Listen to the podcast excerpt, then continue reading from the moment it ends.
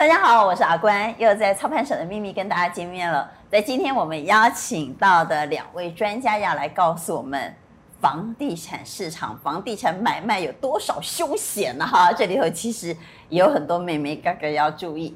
邀请到的是财经专家卢燕俐，裴娟好，大家好啊，以及消基会副董陈志毅律师，陈律师，大家好。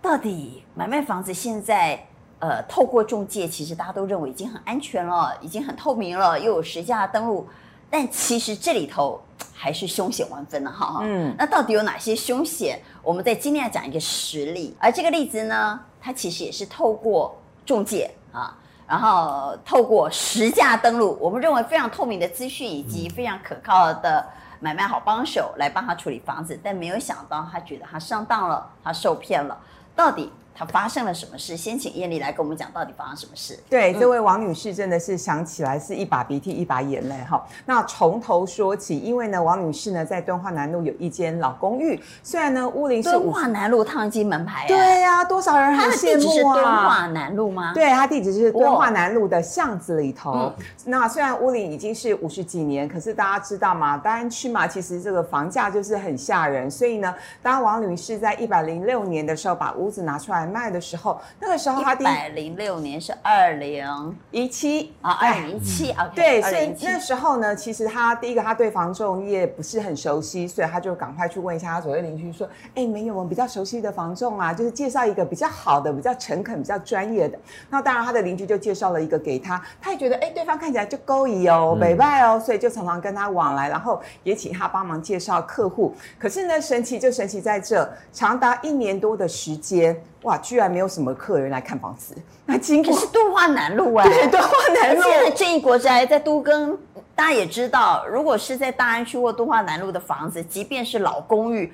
那个都更的想象空间很大哎，对你说没有人买，也也许有可能了哈，因为可能大家还要再出价，可是都没有人看房子，很神奇啊！没有人看房子就不可能了。对，都没有人看房子，那一直经过一年多之后，这位房中业者呢就跟王女士说：“哎，最近有买家喽，大家想要看房子，所以他就带了一两组的客人来看房子。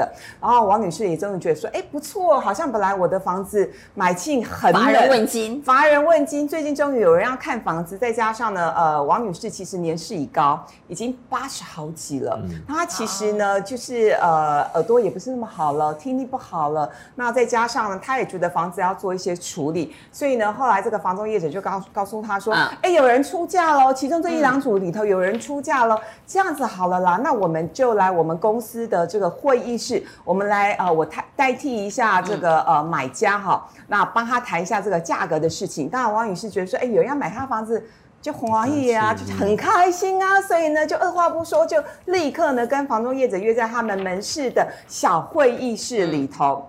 那重点是因为这个房子呢，王女士呢，她当时的开价是开二六八零万，每一平的价格是八十六万，合理啊，合理，对，真的非常非常非常的合理。好，可是呢，当她一坐下来没多久之后呢，因为就他一个人嘛，他在台湾没有其他的亲戚。那呃，这个房仲业者反而又带了另外两个房仲业者的同事。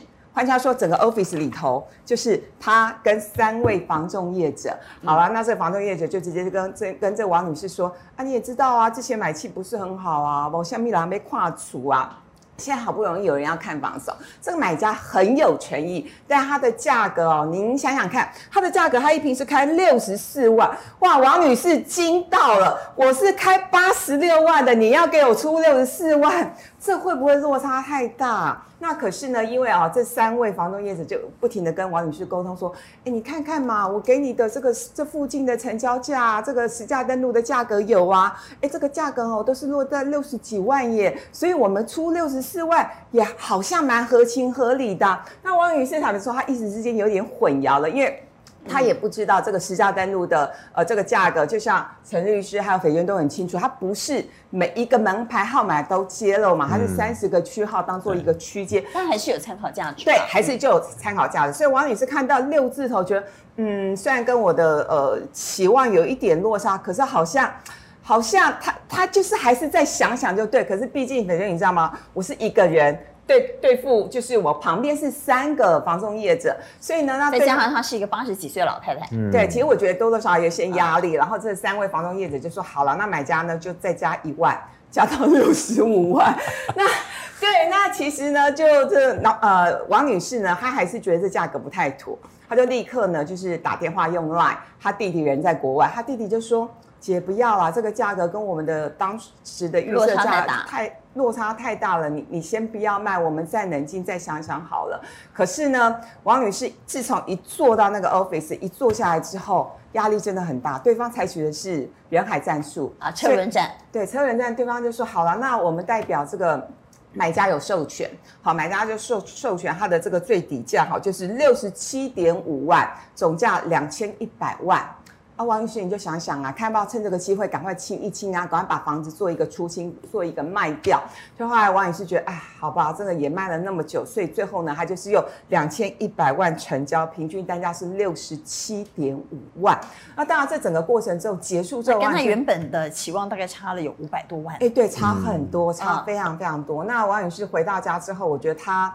呃，可能就是因为三位房东业者已经不在他身边了，他又比较清醒了，他又请他的朋友，因为八十几岁了嘛，你叫他再去上网查什么实价登录，我觉得他的能力有限哈。那所以他又再请朋友去帮他查这些相关的一个价格，他才发现说，哇，你给我的那六十几万的行情不是我们大安区的行情哎，你给我那六十几万的行情是松山区的行情哎，所以其实呢，你给我的错误的资讯，让我误以为我的房子。一年多来都没有人要，在你给我错误的资讯，让我误以为我的房子的合理价格就是落在六字头，所以呢，王女士就觉得愤愤不平啊。然后再加上呢，她又看到了我们的前辈这个呃房总，他出了一本书，在这边嘛哈。对对对对，今天我们有带来哈。对，有一位这个中介前辈，是他出一本书叫《多少钱才合理？百万笔房屋交易的教训》。既然讲教训，代表里头就有很多血泪故事了哈。所以他看了这本书之后，他就发现，哎，我是不是被骗了？对，他就觉得他好像被骗的情节手段，书里头弄下来。所以他在我们好房网留言了，对，对，他就留言去了解了这个 case 哈。那我想他是一个真实的个案，是。嗯我们等会要来拆解，到底为什么整个呃卖房子的过程走到最后，他会觉得他被骗？哈，这中间到底有哪些环节？呃呃，我们自己也没注意，然后对方确实也动了不少手脚，造成了这样一个跟他原本期望落差高达五百多万的一笔交易。这个我们等会再来谈。但我先问一下陈律，如果像这种情况啊，他最后觉得他被骗了，嗯、他后悔了，对，这样的交易能不能？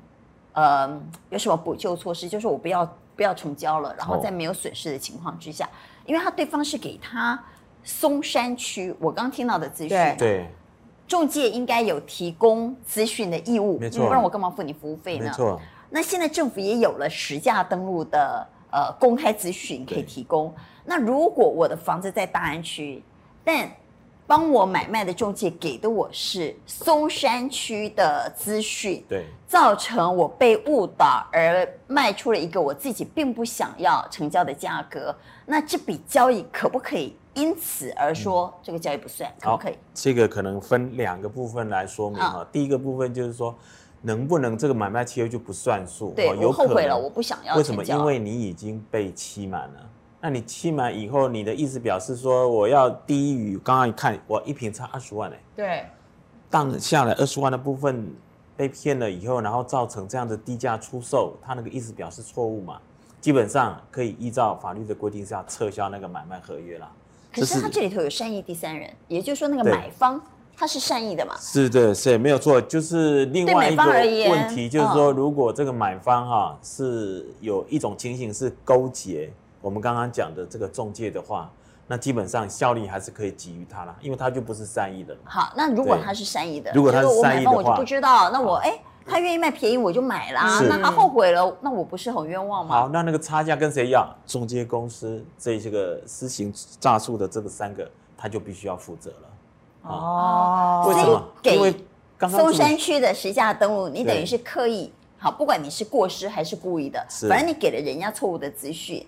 造成了这笔交易最后双方产生了争执的话，房东是要负责的。是啊，因为你有损失了嘛，五百多万呢，对不对？所以五百多万这个部分，刚刚主人讲说，哎，不是中介公司不是有提供实价交登录的义务？嗯、没有错，因为你在委托中介公司销售的时候，你一定要签契约，对不对？对，签的这个契约就是他印好的东西让你来签嘛，这个叫定型化契约了。啊、嗯，那定型化契约在签的时候，依照现在内政部所公告的，就是说我委托中介公司销售的时候签的这个文件条款里面有一个是。要求受托人一定要在跟委托人签约之前，要提供近三个月的交易。现在的中介都有嘛，对不对？都有这样的规定。可是呢，如果你提供的资料是隐瞒不实，造成损害赔偿的话，你要负责。所以刚刚主持人讲的没有错。好，所以剩下的第三方呢，是我还是不能够让这笔交易无效嘛？对，因为他已经买了，而且他是善意的，没错。但我的损失我可以跟中介要，没有错。是。那第一个是他提供的是松山区的实价登录，这是提供错误资讯，这是一种情况。那有一种情况是，呃，他提供的是大安区的，也有这种情况我也听过，嗯，同样是大安区的交易资讯，但是他可能隐瞒对于。呃呃，就是对你比较有利的资讯，比如说我要卖房子，中介一定希望你卖的便宜嘛，是，因为你卖的便宜，它容易成交，他立刻成交。那如果我要买房子，他一定希望你买贵嘛，因为买贵比较容易成交。比如说这房子呢，我只想买五百万，可是对方想卖六百万，就没办法成交。但他如果提供给你的资讯，让你误认为这一区就是六百万，对，是合理的，那你可能就会调整你的心态啊，你可能就会愿意追价或者往上加价。所以，呃，中介如果提供对。他自己成交啊，交易顺利比较有利的资讯，而隐瞒部分资讯，这种情况我们也可以告他吗？他？比如说这附近有五笔，我就隐瞒了三笔，那只给你看那两笔，这样我们可不可以告他？对，所以这个部分一样有不实的问题了，因为他不是依照消保法第四条的所谓的充分。正确还要完整哦。啊，对，完整。有五笔嘛？你怎么提供？刚刚讲的第一种情况是不正确嘛？是。我明明在大安区，你给我松山区，那不正确。对。第二个够不够完整？对，那也是一个所谓的隐瞒不实的问题啊，也是一种太一样了嘛。嗯。所以这样我们也可以。那其实最最主要的问题就是刚刚刚刚燕丽讲到的，哎呀，现在是区段化嘛，即使再怎样怎样提供让你来看，好像还是跟真实有一段落差。是对不对？那还是大家猜猜看啊。那其实这会产生，刚刚主持人讲，就是说，哎，你卖的是不是贵了？我买的是不是我？你卖的是不是够便宜？我买的是不是买贵了？其实就是跟区段的那个实价交易登录的这样的一个太阳有问题啊。因为你如果说提供的交易资讯就是某一个门牌号码的以某一个定点这么样的一个特定的一个交易资格、嗯、交易价格的话。事实上，你还要怀疑东怀疑西吗？根本就不用怀疑嘛。所以这是我们实价登录的问题，这是他实价的登录的问题。但我们刚刚讨论是中介的问题嘛？那个等会我们再来讨论。是，就是我们政府的实价登录，我们一直希望它能够改革。对，从过去呃二点零，我们希望改成能够呃揭露更完整的资讯或更 detail 的资讯。到现在大家在推动到三点零，这中间到底实价登录有没有死角啊？有没有盲点哈？有没有做到资讯的完全透明？这个部分是政府的责任。实价登录上路七年，原本预期交易更透明，买卖双方权益也将受到保障。但道高一尺，魔高一丈，房仲上市公司前员工写书惊爆老东家黑心，坑杀消费者，遭社会舆论挞伐。网络新闻媒体日前制作实价登录买房大不易一系列报道，爆出房仲公司买低卖高交易黑幕。汇流访问的前房仲副总经理房孝儒，曾在其著作《多少钱才合理？百万笔房屋交易的教训》书中，指控之前效力的房仲公司多次利用媒体释放不实价格资讯，误导消费者，且接受屋主委托卖掉房子短期转手，再卖价差高达百分之三十六。正大教授张金二在脸书发文，再次呼吁正视房市资讯不透明的问题。前房仲副总经理房孝儒说：“房仲业者那些不孝行为，并不是偶尔，而是持续、全面的。而对于企业而言，这些并不是没法管，而是不想管。”在新闻中受访的张金二教授更在脸书贴文中表示：“报道内容探讨房市资讯不透明的现象与问题，值得参考。”内政部政次花敬群曾为爆料的房孝如著作写序，这不是件容易的事，但他们没有放弃。这原是政府与市场该做好的事，但他们负担起责任，给社会提供指引。房孝如曾担任过房仲上市公司副总，为了推动房价透明、落实居住正义，他在书中毫不避讳地点名老东家就是哄抬房价，并配合投机客赚取差价的黑心房仲。房孝如在书中惊爆，房仲与投资客已联手发展出一个层次分明、结构严谨的生态体系，消费者根本难以以个别力量从此生态系统中逃脱。该系列一篇文章引述指出，一位屋主委托黑心中介销售板桥的房子，虽然隔天就成交，但买方在交屋完成之后立刻转手，售价高出百分之三十六。屋主质疑黑心中介未提供完整资讯，让自己损失惨重。房孝如还在该书中举证众多房仲上市公司利用媒体释放不实讯息的事实，其中之一是二零一四年底《经济日报》一篇新闻里提到，台北市文山区台北日内瓦每坪五十到五十五万元，真源每坪五十五到六十万元，项目数十每坪四十五到五十万元可轻松入住，所有价格均由黑心中介向媒体发布。但经房孝如上内政部实价登录网站逐一查才赫然发现每个社区的成交价都被黑心中介碰轰了。报道指出，房孝如在该书中严厉谴责这黑心中介恶劣的作为。黑心中介在不同时间、不同媒体，针对不同行政区所发布的成交讯息，没有一则讯息为真，没有一家分店例外。房孝如也在报道中提醒消费者，显示该公司有意图、有系统、有计划地在干扰市场，企图拉高售价。花敬群曾在自己的脸书上发文推荐多少钱才合理百万笔房屋交易的教训。他表示这本书写得非常认真与专业，所以当然也认真的为房总经理写下推荐序文。他也说改革的每一步都不容易，但他相信合理的引导都会累积出成绩的。好房网 TV 综合报道。好，但是我们刚刚谈的是，那中介你不能啊，你至少，你至少人家买买卖的房子的地区是在大安区，你也许可以提供松山区给他参考，但你不能不提供他大安区嘛？没错，啊，所以这个是资讯提供上你有刻意的误导，或者刻意的隐瞒，或者不够完整。这个中介是要负责的，而且我还要说，嗯，你中介公司成交以后是不是要收服务费？对，所以就有对价关系咯。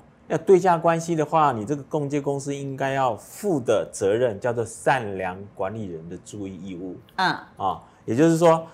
刚刚讲的应该要对，因为你是受托人了嘛，嗯，委托人委托你是委任关系，所以你必须要善良管理人的注意义务，同时是要处理事务来讲是要有利于委任人的。奇怪了，我卖大安区，你给我送三区，这个是有利的吗？当然不是有利。嗯、交交易有五笔，你只有提供三笔，让我误判了，或者是拿一个比较低的交易价格，平均以后我还是低，那这个是对我有利的吗？当然不是，不是嘛。所以是对他成交有利，没错，对他成交有利。可是对我委任人来讲，我是受损了。所以就这个部分来讲，嗯、契约责任部分，它一定会产生损害赔偿责任。好，所以中介当然是有责任，但是我们还是要回到这个案子，我们仔细来看这个案子，到底在这个呃整个呃在卖房子的过程当中，有没有我们卖方没有注意到的？或者真的被人家刻意动了手脚的哪些环节，造成了最后的结果是这个老太太觉得她被骗了五百多万。我们先从第一步开始哈，第一步这个老太太决定要卖房子了。对，在大安区的房子，即便它是老公寓，它也不至于说摆在那边一年多都没有人来看。嗯，你说没有成交，就像艳丽讲，没有成交有可能。嗯，啊，可能房子太老旧了，或者价钱一直谈不拢，所以没有成交。嗯、但是中介都没有带人来看。这个有违常理，嗯，所以第一步，艳丽，我们先来谈，有没有可能？我们也不确定是不是这样。这当然，如果走进司法诉讼程序，那就要经过调查了。对对。但有没有可能？我们合理怀疑，刻意被冷冻，有没有可能？嗯，就是说，我知道她是个老太太，嗯。啊，我也知道呢，她其实资讯。不那么充分，她所她她周边她能够上网啊，还是得到资讯的机会比较少嘛，嗯嗯嗯、所以我刻意把她那个房子呢，我放着冷冻起来，这样会打击到她卖房子的那个价位的信心。是。我本来要卖，我刚刚听艳丽讲要卖二六八零，对，哎，三个月没人来看，嗯、我就会开始动摇，我是，卖的太对，价格太高，嗯。半年没人来看，我就开始怀疑我自己了。哎呦，我这个房子会不会没人要啊？嗯，哎，你想他摆了一年多，不管是对价位还是对呃售物的信心，一定会产生极大的冲击。这有没有可能被刻意冷冻？因为我过去也听过有这种情况。呃，我想这个可能性其实是蛮高的，因为毕竟呢，王女士已经八十几岁了。嗯、那呃，很多观众朋友会说，那她如果想要卖房子的话，想要知道当地行情，就去。上网查一查，或者是问问邻居啊。可是大家不要忘了，不会上网啊。对，就八十几岁了嘛，而且呢，他其实呃耳朵的状况不是很好，他自己说他的听力有蛮严重的问题。所以呢，我想在身体不是很好的情况之下，就像我节目一开始讲的，当他决定要卖房子的时候，他还特别问邻居：“你可不可以帮我介绍一个比较专业、比较诚恳，而且离我们家比较近的房仲业者？这样子我要去找他，我要拜托他，我要委托他。”我也比较方便嘛，所以前提就是，其实我觉得王女士对这位房中业者是百分之两百的信任。嗯、所以呢，当对方已经拿出就是呃松山区的房价给他参考的时候，我觉得王女士她也不疑有他了，那她也没有能力去做其他的呃，比如说，但是冷冻是第一步嘛，对，冷冻是第一步，因为它会打击到你卖屋的信心。对，好，包括你知道买房子也会有这种情况，嗯，呃，当你想买一间房子的时候。我有听过哈，中介就会找非常多的假买家来假装非常热络，让你觉得你买不到，嗯、那你就会愿意加价。嗯，同样的，当你在卖房子的时候，中介会刻意的冷冻，说啊，没有人来看呢，都没有人有意思哎，连电话都没有人问呢，那会让你卖房子的价格，我本来想卖的这个价钱呢产生动摇。这种情况我听过很多，嗯、特别是。呃，一些比较弱势的，比如说我所谓的弱势，不见得是他身体的弱势了啊。比如说他人在国外，对，他很不方便。我有我有个朋友就是这样，他人在国外，那他台湾的房子也要处理，他委托中介处理。那他其实他在取得资讯各方面，好，包括美国的时间跟我们台湾的时间又不一样，所以他就会利用他的弱势，啊，资讯的弱势也好，或距离的弱势，或身体的弱势，或有一些老先生、老太太，他可能生病了。然后他想要处理房子，因为他需要一笔钱用。是，那这种情况，因为他本身有急用，这也是一种弱势嘛。急用也是一种弱势嘛。或者他生病也是一种弱势嘛。或者他呃取得资讯不容易，比如说人在国外各方面哦，嗯、那他利用这些弱势的人啊，呃各种不同的弱势情况，他就去冷冻他的房子。嗯。啊，卖的他去冷冻，买的呢他刻意创造热络的买家。这种情况我听过很多哎，嗯，这种手段常常有，这常常有啊，常常有的。所以这个老太太，你知道我还有我还有听过有人专门在帮人家做假买家，就不少啊，跟投客结合啊，他们就专门去看房子，就说哎呀这个房子怎么样？哎呀我们好喜欢哦，我们要买，那你一起去看一下，糟糕，有这么多人要抢，嗯，那中介就会跟你讲，哎，你这个价钱可能没办法，你要你知道我已经有五组啊六组哦，你不加价的话，我搞不好连斡旋我都没办法帮你收斡旋金啊，因为哎，你你斡旋没有用啊，人家已经外面已经闹多少了，那你就会你那个心态你就会调整，没错，你会加价，对，所以其实这里头都有一些刻意的隐瞒、刻意的冷冻或刻意的操作，嗯。这种情况很多，对不对？对，没错。那因为像我们自己常在看房子，我们看房子经验比较丰富，那你就会发现说，其实像北娟刚刚说的，那房中业的他们甚至会带很多的假买家出现，那你就误以为说，你买的时候他会制造热络，你卖的时候他刻意冷冻。对，那所以呢，在这样的一个情况之下，甚至很多就是。老太太啊，如果说她没有亲人在旁边的话，那当然她的信心就会动摇。所以通常我都会建议大家，不管你要买房子或者是卖房子，你要谈到价格的部分的时候，你周围你身边一定要有一个人，因为你很有可能被人海战术，你就被 KO 了。那如果说你在看房子的时候一个人，我觉得还 OK，可是，在出价谈到价格的时候，如果你旁边有个军师在参考，你就比较不容易陷入人海战术，你叫。比较不容易被骗。嗯、好，嗯、所以呢，我想避免这种情况，最好的方法，我自己的经验了哈，不要只委托一家。嗯嗯，没有，非常正确。就是你不要只委托一家，你就会避免被冷冻或被热络是啊。就是说你的操作被人家操作的可能性呢，我们就分散风险了。对，当然我不敢说你今天委托两家、三家就不会被操作，但至少那个风险已经被分散了。所以第一步，我觉得了哈，就是。我们不要只委托一家，因为现在其实，呃，中介很多嘛，啊、哦，对那呃，你可以委托不同的中介在处理你自己的房子啊。那委托不同的中介，当然还有一些眉角了哈，不要被他们所刻意操作。但是至少你不要二狗机，我觉得二狗机很危险。嗯，哈，这是第一个环节哈。所以老太太遇到第一个问题是她房子被冷冻，所以影响到她的收屋信心。嗯。第二件事情呢是实价登录的部分，他给他的资讯的问题，我们刚刚讨论过。是。他给他们的资讯，我们来看这个证据，这是老太太提供的资讯。他确实给了他的是，当初他确实要卖两千六百八十万嘛？对，这是他当时的开价。我们来，我们我们给观众朋友看一下，中介给的资讯是松山区，对不对？它其实是大安区，但他竟然给他的所有的参考资讯都是松山区的。刚刚主持人讲的一个非常重要的方向，就是说你千万不要单家委托，这个是。非常好的一个建议。另外就是说，你要怎样建立你自己把这个案子丢出来的时候的那个价格的一个定位？事实上还有两个方式，你可能可以去操作。啊，还可以怎么？一个就是说，哎呀，银行我去问一下，我说啊，我这个啊我要融资啊，你看看我这个案子融资的话，大概可以贷到几成？啊，银行家会帮你估啊，帮你估的时候，先估你这个案子值多少，没错，然后再估他能够借多少钱给你。是啊，所以你就不知道，你就大概知道这银行也是行家呀。银行跟你讲的这个估价的时候，你就知道，哎，我。而且而且我们有一个美感，就是银行是保守性估价，是，因为他是借你钱的人嘛，对，所以他的保守性估价，如果你呃中介给你的价格，你的卖价还低于银行的保守性估价，那绝对不合理。那是假的嘛。那第二个就是说，哎呀，中介公司我除了不要委托一家以外，另外几家我要去让他做开发建开发的时候，他也要估我这个案子的价格。啊，哎，那我就可以知道另外一家。中介对这个案子的价格的一个估价，所以你看怎么会产生说给你大给你松山区的那个资料，然后你还被当下来，好了，那我就愿意交易成交。当然了，他就是利用他的弱点，那还不是弱势，是弱点。